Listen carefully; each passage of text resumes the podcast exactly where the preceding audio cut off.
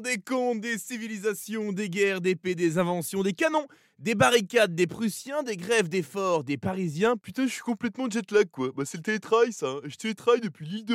Je suis complètement over. Bonjour et bienvenue dans Nom de Zeus. Aujourd'hui nous sommes le 28 mars 1871. Aujourd'hui nous sommes le jour de la mise en place de la commune de Paris.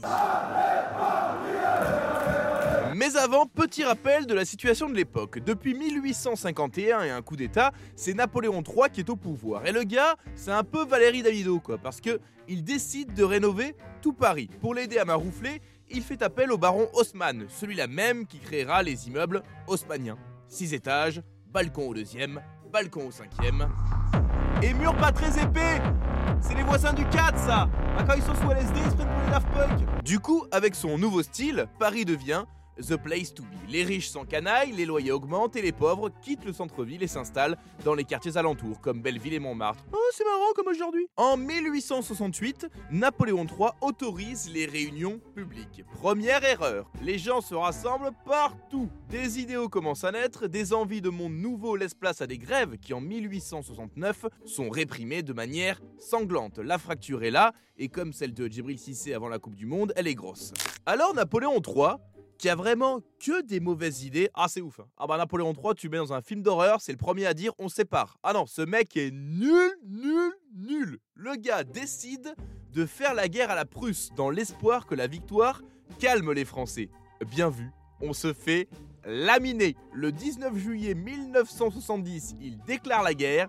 Six semaines après, il est fait prisonnier à Sedan. Ça dépasse tout ce que j'ai pu imaginer. Ah oui, j'ai fait la boulette. On a repoussé les limites là. Le 4 septembre, alors que ce loukoum va entériner la capitulation de la France, les Parisiens disent non. Ils entrent dans la chambre des députés, comme quoi les pro-Trump n'ont rien inventé, j'imagine qu'ils font 2-3 selfies et menés par Léon Gambetta, ils filent à l'hôtel de ville proclamer la République. Sauf que, on a oublié un truc. Ya, coucou, c'est nous les Prussiens On arrive On a aussi envie de manger des bons falafel dans le marais, ya Et ouais, alors le 19 septembre 1970, Paris est encerclé, Paris est isolé. Mais Paris, libéré. Non, pas du tout. Paris crève la dalle aussi. Hein. Alors tout va devenir comestible, comme les rats, les chats et les chiens. Quel goût ça a, le chien? Macarena, viens ici Est-ce que tu serais d'accord que je te mange? Non mais que je te goûte un petit coup. Un petit bout juste. Juste un petit bout Mais c'est pour l'histoire euh. Bon allez relou. Et oui, mon chien s'appelle Macarena. Et oui, quand je l'appelle, je fais... Et le plus fou dans cette famine, c'est que si les pauvres mangent ce qu'ils trouvent, les riches vont, eux, dégommer les animaux du jardin exotique. Je vous assure que c'est vrai. Et pour vous le prouver, je vous fais la lecture d'un des menus de l'époque. Consommé d'éléphant, chameau rôti à l'anglaise, civet de kangourou et côte d'ours rôti sauce au poivre. C'est ouf, hein? On dirait un repas clandestin organisé par Pierre-Jean Chalençon.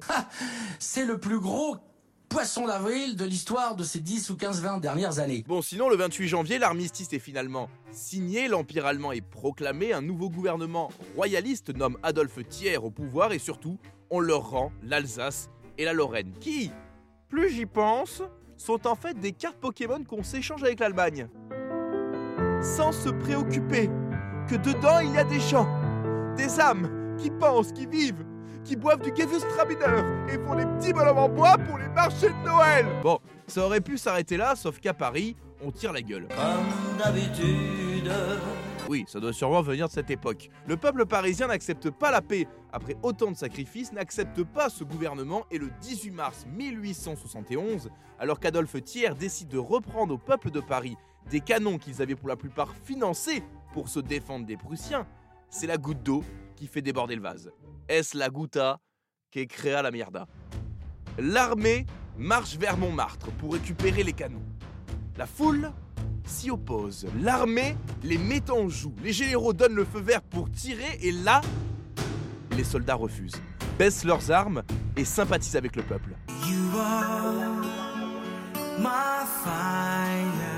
Et là, comment te dire?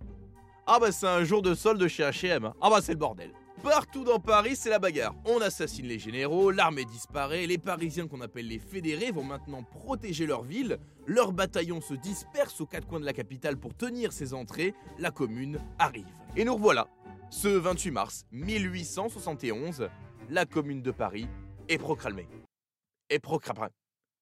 Elle est là. Allons enfants de la patrie. Pourquoi personne ne fait ça chez nous comme aux États-Unis Hein?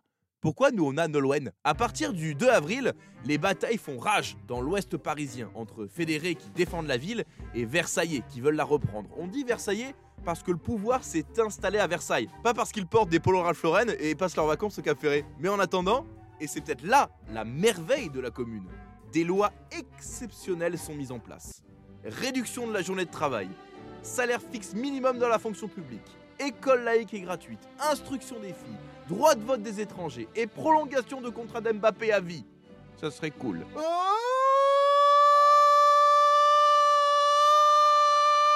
Attention surprise.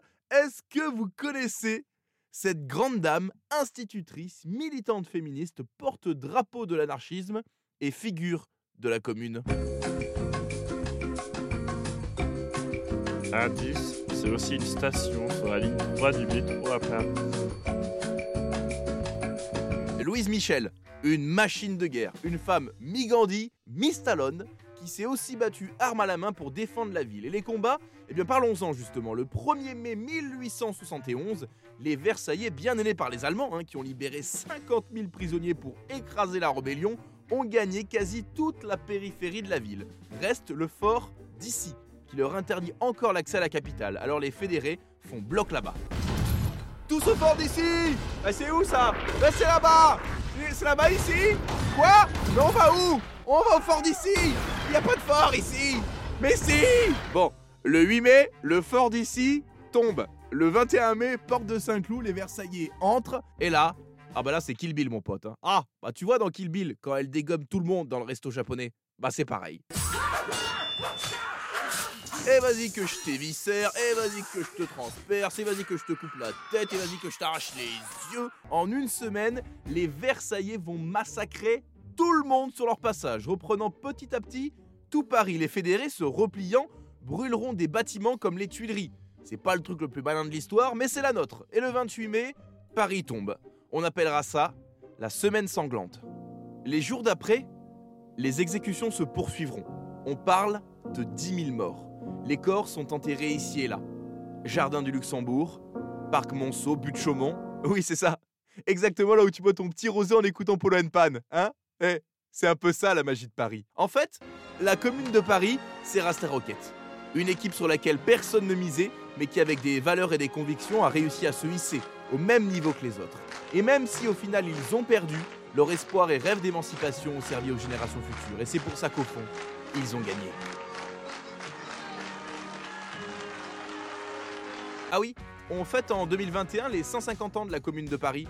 Et c'est marrant parce qu'une lutte des classes dans Paris, un peuple appauvri qui se rebelle contre un pouvoir qui se fout de sa gueule et une répression abusive, j'ai pas l'impression que ce soit que ça, tiens.